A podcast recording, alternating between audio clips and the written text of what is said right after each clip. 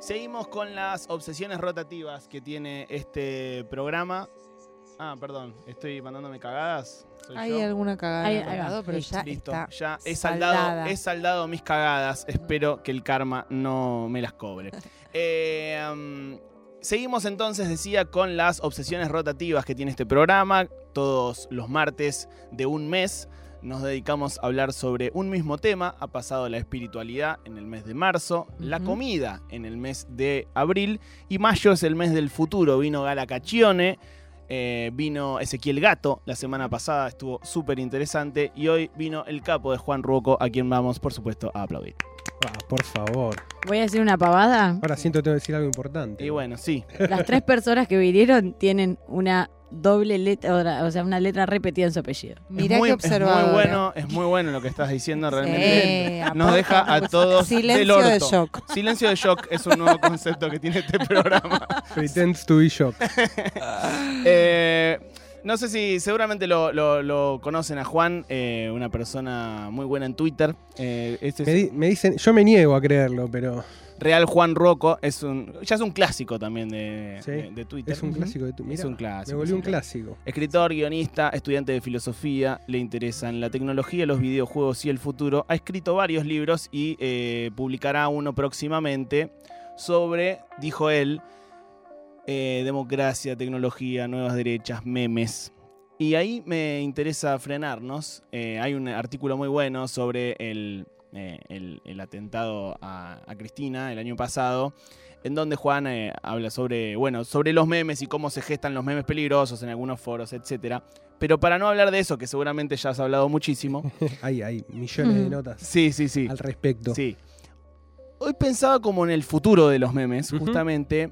Eh, y en cómo siento que de alguna forma los, los memes están cambiando nuestra forma de operar sobre la realidad. Es decir, eh, ciertas generaciones, a mí me da la sensación de que pasaba algo y su modo de eh, actuar frente a ese eh, problema era quizás, no sé, por ejemplo, salir a la calle u organizarse o lo que sea. Y hoy tenemos una visión más cínica de los conflictos que nos llegan y nos reímos a través de los memes. Sí. Eh, ¿cómo, ve- cómo ves esa eh, línea de tiempo, si es que la tenés en la cabeza, de, cómo fue evolucionando el meme en, base a eso y, cómo lo ves hacia futuro? Es una, es una buena pregunta. Eh, yo lo, que fui viendo, bueno, un poco lo que decís vos es eso, ¿no? Ante un evento medio catastrófico, que igual por cómo viene Argentina y un poco el mundo es medio uno por día, ¿no? Te levantás a ver y es tipo, bueno, a ver qué mierda pasó hoy. Como que la respuesta más inmediata o la forma más, de alguna manera, si se quiere, eh, más participativa es como, bueno, empezar a hacer memes al respecto. Sí, Eh, de alguna manera creo yo que es una especie de mecanismo como para tolerar, si se quiere, el bombardeo informativo al cual uno está expuesto. Eso por un lado. Y segundo, tiene una cuestión súper participativa la cultura memética, eh, algo que, que exploro un poco en el libro y uno que se va viendo, que los memes tienen esto, medio que no importa quién lo hizo, no importa dónde lo viste, te lo apropias y lo haces circular, ¿no? Eso es un poco, y esa es un poco la, marca, si se quiere, generacional o, si, o, o- la marca propia del meme como, como artefacto como dispositivo, que tiene una lógica netamente participativa, ¿no? Eh, de agarrar algo, el suministro, hoy puede ser una noticia de la realidad, puede ser un frame de una película, puede ser, no sé, 10 millones, un dibujo que hizo alguien en un foro, y a partir de eso se genera como una especie de lenguaje común, Hmm. y ese lenguaje común se utiliza para hacer un comentario sobre la realidad. Eh, creo yo que tiene que ver como un poco con, con esta idea de que a través de las redes uno es medio espectador y a la vez partícipe de la realidad. Hay, hay como un ida y vuelta, antes quizás eh, con los medios masivos de la generación anterior, sea la ra- justamente la radio que estamos acá. Mm. La radio por ahí era, el- eh, era un poco más participativo, ¿no? Pero la televisión, eh, el diario, parecía Mm. más como unidireccional. Si bien no lo era, porque siempre había cuestiones de interacción o ida y vuelta, tenía más una idea de que, bueno, era el gran medio o la gran empresa o que sea que largaba unilateralmente su información. Eh, en el meme no, como que la naturaleza, si se quiere, de- del meme tiene que ver con, con la participación y con lo colectivo y cómo eso genera un lenguaje que, como dicen ustedes, también puede influir la realidad o por lo menos algo de lo que uno que o por lo menos yo que me dedico a pensar estos temas, tiene que ver con, bueno, hasta qué punto, ¿no? Este es un tema muy clásico también de la comunicación, ¿no? En su momento era como, bueno, la aguja hipodérmica o cómo influyen los medios en la realidad.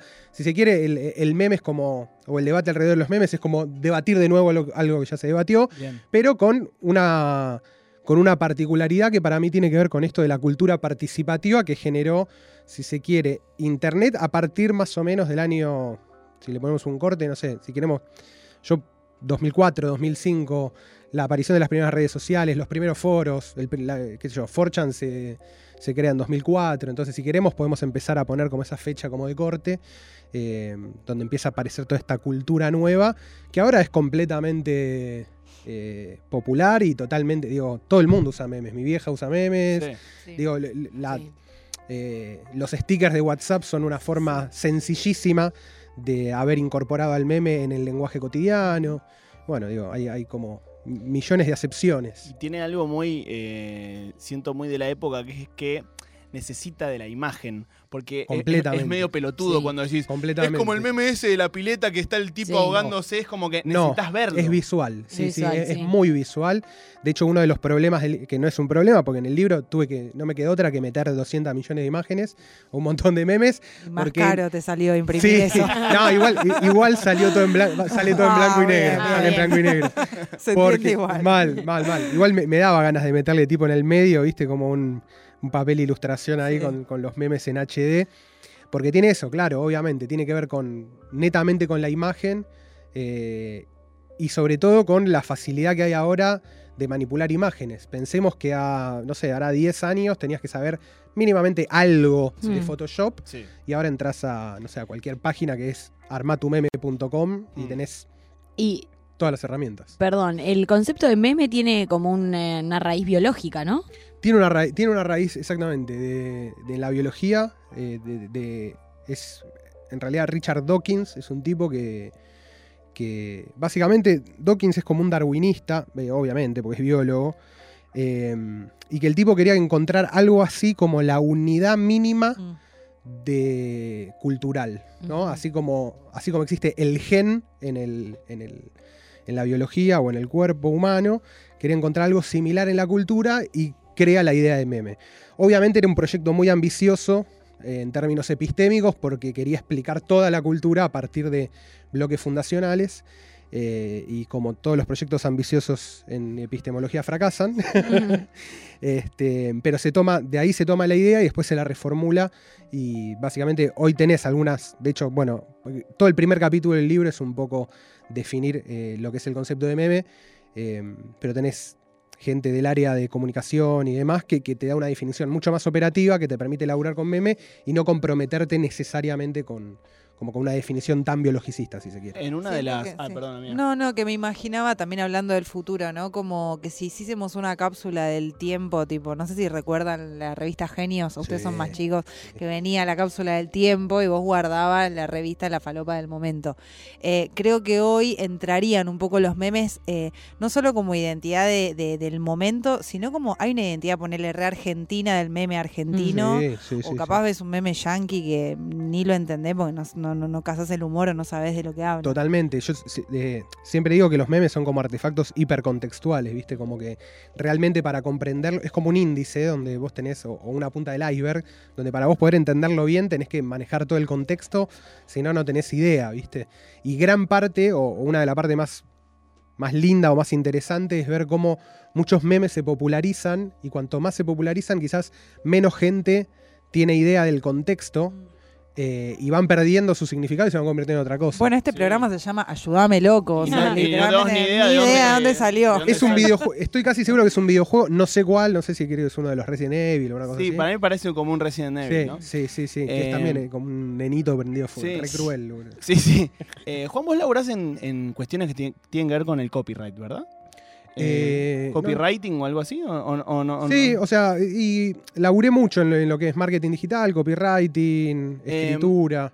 Porque pensaba... Ahora menos, pero eh, y, y hoy veía en tu página que, sí, que dos de tus tres libros están para bajar gratis. gratis. Sí. Eh, en eso a, a futuro, siento que hay, hay una lógica, sobre todo un paradigma, ¿no? que no tiene que ver con- necesariamente con lo tecnológico, pero como un paradigma cambiando con respecto al, a, al- a la propiedad de las cosas en Totalmente, Internet, ¿no? totalmente. Como Totalmente. eh, pensaba incluso la pelotudez que hicieron en Telefe, eh, que bajaban los streams que, que levantaban Gran Hermano. Unos boludos. eh, Ah. Como era no entender directamente la- el nuevo paradigma, ¿no? ¿Cómo ves eso a- a- hacia, No, hacia comparto. futuro? Yo creo que, lo que- en lo que estamos hoy es como la discusión de a qué, a qué velocidad circula la información, ¿no? Mm.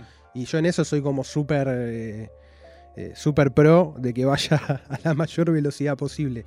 Los primeros, mis primeros dos libros los, eh, los saqué medio independiente, entonces yo necesitaba que se lea más que, que venderlo. O sea, vender el libro y todo está buenísimo, pero a mí lo que me interesaba es que la gente lo lea. Y para que lo la gente lo lea tenía que circular por internet gratis, no había otra manera.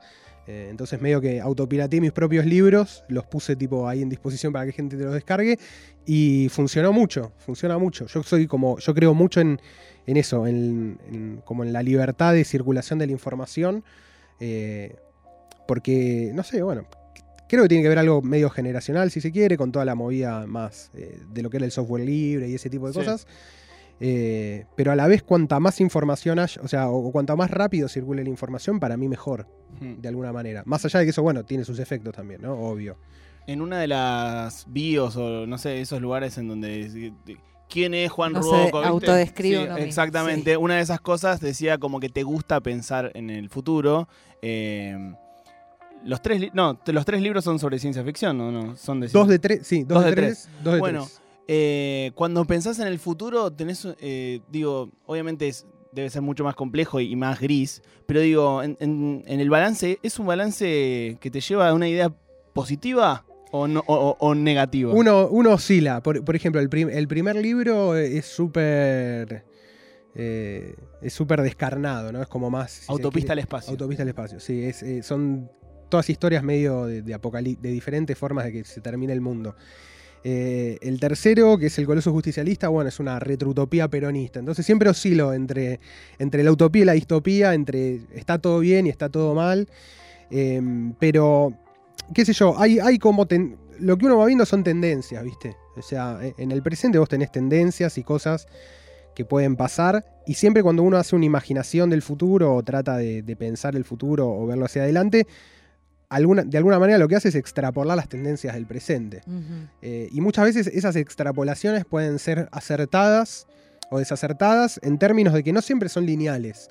A mí hay algo que me gusta hacer mucho que es justamente eh, ver como todo un, todo un género de, de- más que nada imágenes, que, es- que son retrofuturistas, que es cómo pensaban el, el- el- el futuro en el pasado.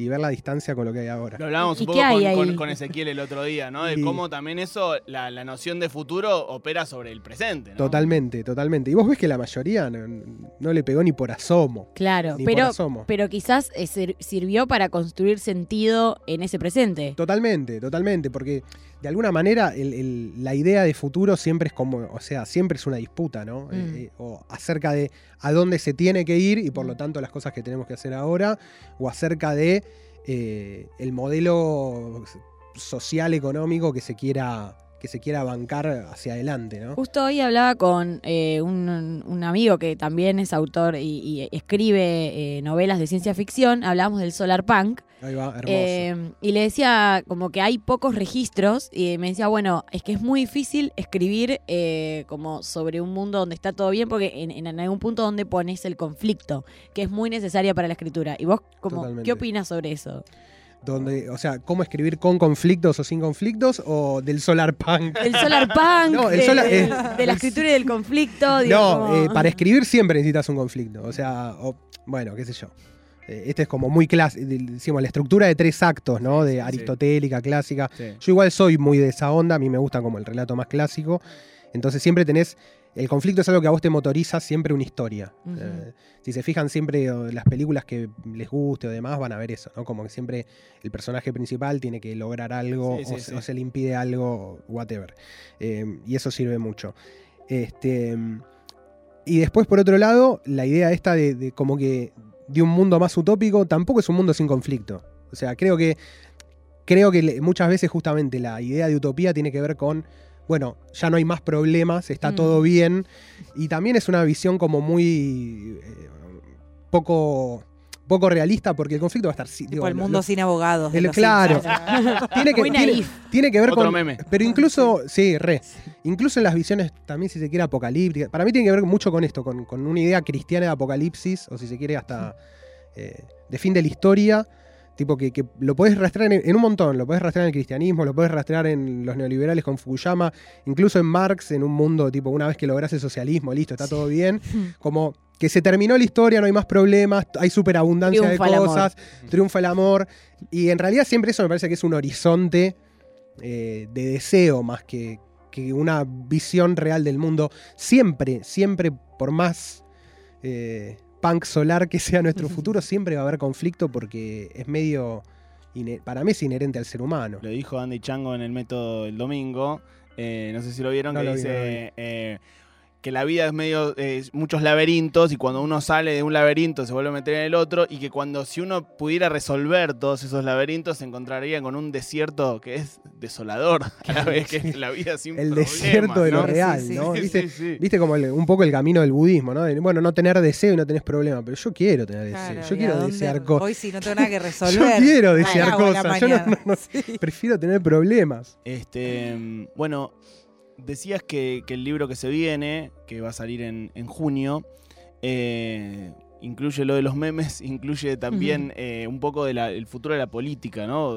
Sí. ¿Cómo, cómo te imaginás eso? Eh, siento que estamos en un, en, en un momento en donde los estados están un poco eh, atrás de, Sí. de- del, del contexto. Sí, sí, hay, hay, esto lo, lo suelo hablar con, bueno, Ezequiel Gato o, o otros amigos medio de ese palo que, que, que son así como que les gusta, bueno, mucho el tema de la política y demás, eh, medio intelectualoides como nosotros.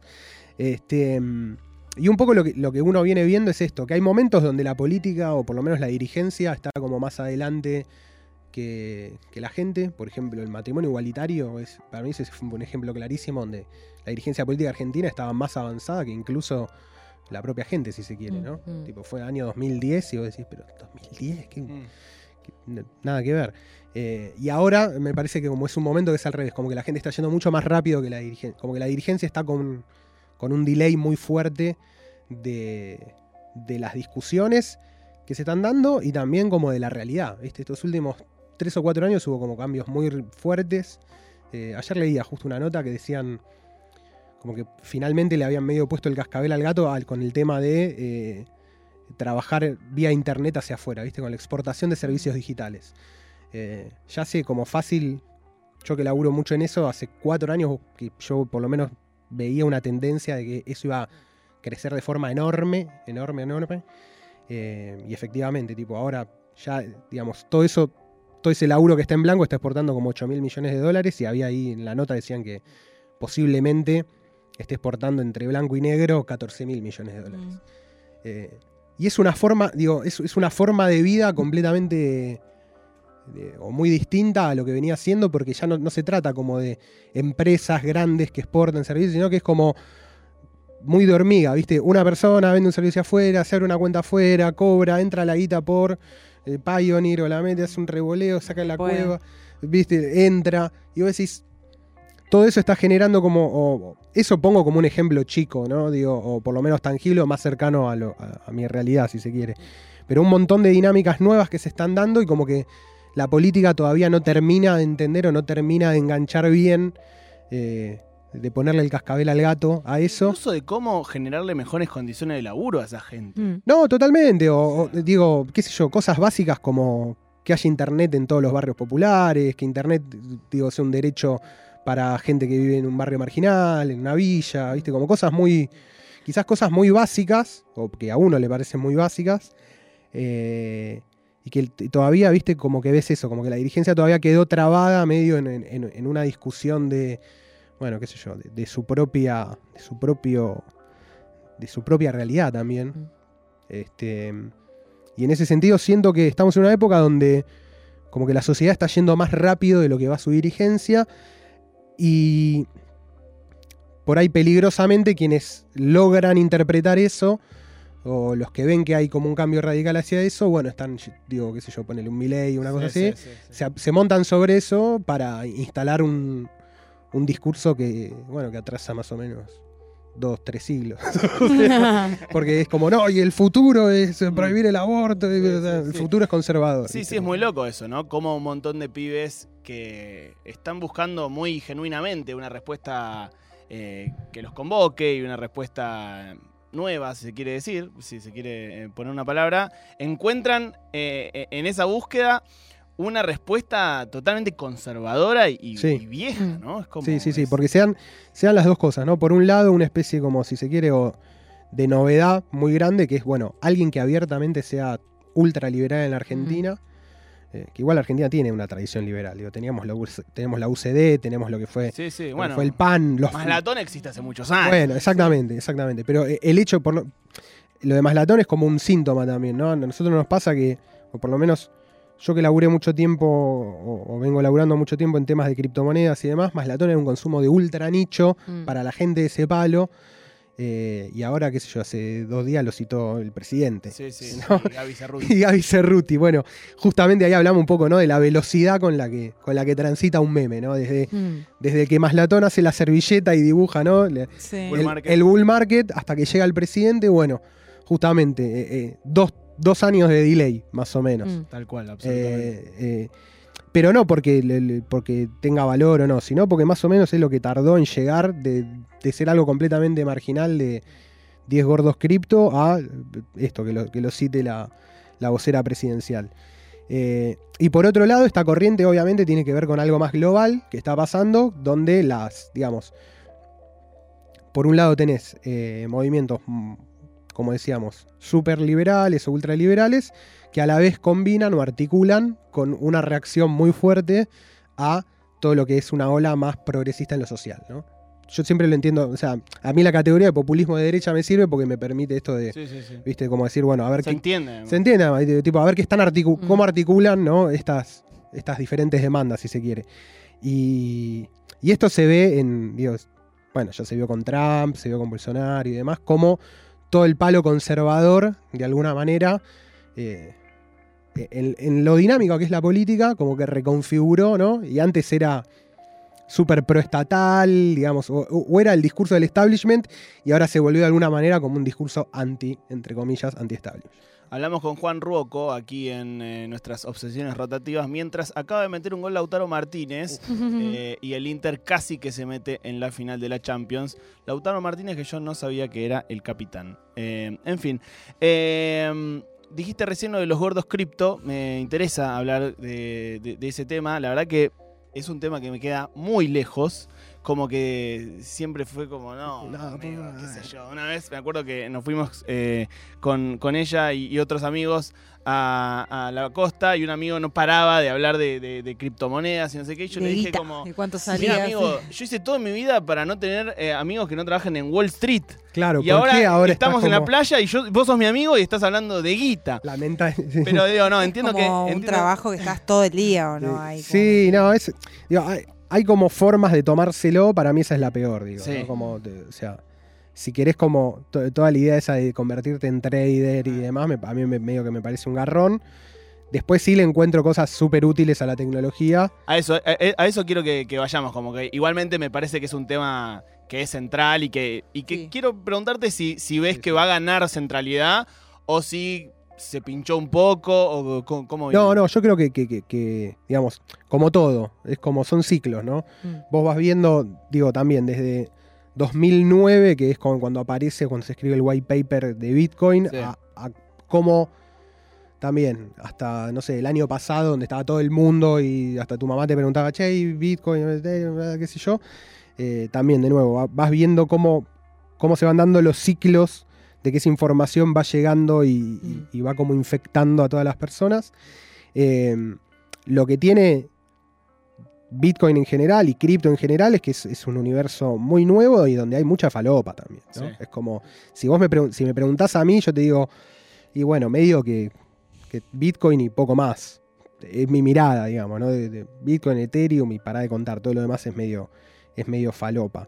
Em, pero es medio falopa porque también es, súper es algo súper exploratorio, digamos. Lo que, Se está armando, ¿no? Se está arma- sensación. Totalmente. Lo que pasó de alguna manera es que Bitcoin aparece, si se quiere, como una reacción a lo que fue la crisis de 2008. Mm. Eh, la crisis de la subprime y la caída del sistema financiero internacional y demás, donde el primer mundo medio que le pasa lo que nos pasó a nosotros en el 2001, que se da cuenta que los bancos son socios 100% del Estado. Entonces, vos como ser humano o como persona individual te podés fundir y si te fundís, nos vemos en Disney, nadie te va a venir a salvar. En cambio, sos una entidad bancaria, te patinaste 100 mil millones de dólares en una timba. Va a bancar el Estado Viene- por más liberal que sea. Por más liberal que sea, viene Obama o viene Biden o viene Trump y quien sea, te da la plata y te dice, toma, seguí timbeando porque Sí, si, sos- no, si no, nos vamos Sí. toda la too big to fail, sos muy grande para fallar, exactamente. Entonces vos decís, bueno, ok, eh, en ese contexto, ¿cómo es posible que una persona normal eh, pueda capitalizarse a lo largo del tiempo si toda la guita que va, va a ganar va a terminar diluida por los salvatajes que el Estado le haga a los bancos, ¿no? Mm. Y ahí medio que aparece la idea de Bitcoin de decir, bueno, vamos a sacar, o sea, o, o un chabón dice, sacamos una moneda digital cuyas unidades van a ser, digamos, son 21 millones y nunca va a cambiar eso, eh, donde se puede transferir a todo el mundo sin necesidad de que nadie la supervise y donde no te pide nadie nada para entrar, ¿no? Como un, espíritu mega libertario, si se quiere. Este, pero bueno, eso digamos, fue teniendo como diferente, y va teniendo diferentes etapas, diferentes usos. Tuvo momentos donde fue una moneda de pago para cosas ilegales en internet, un gran, un gran uso. para mí todo el mundo, viste, cuando decían, no, pero Bitcoin era la moneda ilegal. Bueno, precisamente, es como... Para comprar drogas. Es que para comprar droga, es como un voto para Bart es un voto a la anarquía. Vieron como exactamente. un- Era como exactamente, claro. Ahora puedo, puedo comprar drogas. chiste, claro. Claro, puedo comprar drogas por internet. ¿Qué te imaginas del futuro de las drogas? Como, incluso te lo pregunto como escritor de ciencia ficción. Eh, qué pregunta, qué pregunta. Eh, no, creo que, creo- hay también, hay como, como, como- digo, hay dos tendencias. Una de que se conviertan en un, eh, nada, que te puedas fumar una- un, un atado de 20 porros Acapulco Gold bancado, ¿no? Porque medio que vamos hacia eso. Mm. Y que se convierta en un commodity y toda la parte como más de rebeldía que tenía sea como Sí. neutralizado. Y por otro lado, creo que, va- que cada vez se van a consumir más, me parece. Creo que son como el, el gran. Es la gran contra, digamos, es la gran contracara a la, a la quemazón. Sí, es como te, te exploto mucho, pero bueno, toma. Te exploto mucho, pero tomá. ¿viste? Como, tomá, Es rola. rosa. es rosa. Ahora, ahora es rosa. Ahora es rosa y tiene un sombrero nuevo. Es como peyote, mirá. Sí. La, la última que, que te hago es. eh, hablábamos el otro día con, con Ezequiel de cómo, bueno, eh, esto que, que decíamos hace un ratito, ¿no? De cómo el, el futuro, eh, bueno, opera eh, sobre el presente. Pero pienso que hay, hay, hay cosas que del pasado que vemos cómo nos trajeron hasta acá, ¿no? Como por ejemplo Sí, sí. la primera computadora o lo que sea. Eh, si querés no, no, no lo contestes como, como periodista, sino como escritor de ciencia ficción, ¿qué cosas de este presente crees que nos van a llevar a el futuro que efectivamente viviremos? Digo, el, el DVD portátil no fue una de esas cosas que nos trajo acá, el, el portarretratos eh, digital tampoco. No. ¿Qué cosas de, de ahora sentís que bueno que nos van a llevar a, a ese futuro? No, eh, la más fácil de todas es como, de- de- de- tipo, la, la tiro afuera, internet. Sí. Mm. Internet sigue siendo como, es el presente, el pasado, es el futuro. Creo que es un poco el, el modelo de todo, ¿no? Es como que, de alguna manera, actualmente todo lo que se está haciendo ahora a nivel, tanto tecnología y demás, es como para que todo funcione en Internet, ¿no? Es como, todo sea esto. Bitcoin, si querés, es el dinero en Internet. eh, nada. Los memes son la comunicación en Internet. Si pensar el trabajo sin internet parece algo rarísimo. Total, es imposible. No. Digo, Imposible. ¿qué ha- ¿yo qué hago? Incluso si. Ah, Ni nadie. hablar, pero hasta incluso Yo no si, sé qué si hago, es como- producto. Les pido por el amor de Dios, no me corten internet. No sé qué hacer. Que no se corte ese cable de las torinas. No sabría cómo conocer gente, no sé hacer trabajar. otra No se cosa. hace otra Disculpame, Total. no sé, no sé hacer otra cosa. Incluso si, si vendés un producto tenés que tener una presencia online, necesariamente. Sí, No, Sos kinesiólogo, tenés que tener presencia online. No, no, si sos kinesiólogo tenés que saber hacer TikToks. Sí, sí, horrible. No, eh, sí, internet, eh, drogas y cripto. Sí, vamos con eso. Eh, Así se llama el programa de hoy. Internet, drogas y sí, cripto. mi nueva bio. Eh, tenemos nosotros el Kiniching, que es una mezcla entre la quiniela y el I Ching. Me encanta. Eh, son 80 números, del 1 al 80. Te devuelve el Kiniching una frase de una personalidad destacada de la cultura, de la política. Puede ser Rosa de Luxemburgo, puede ser Papo o puede ser Tony Soprano, quién sabe. Tremendo, tremendo. Del 1 al 80. Del 1 al 80 60, eh, 67. No salió. El Apa. 67 no ha salido. Lo tengo por aquí. Eh, 67. Eh, no sé lo que me interesa, te puedo decir lo que no me interesa, me resulta más fácil. Una frase de Latana Ferro. Eh, Perfecto, ¿Te hace hermoso, feliz? hermoso, me encantó. Gracias Juan por haber venido. Por favor, a ustedes. Pasó Juan Ruoco, lo encuentran en sus redes sociales como eh, Real Juan Ruoco con doble C. Va a publicar su cuarto libro en junio, así que atención, futuro, política, memes, eh, la democracia. ¿Está en peligro, amigos? Bueno, compren el libro.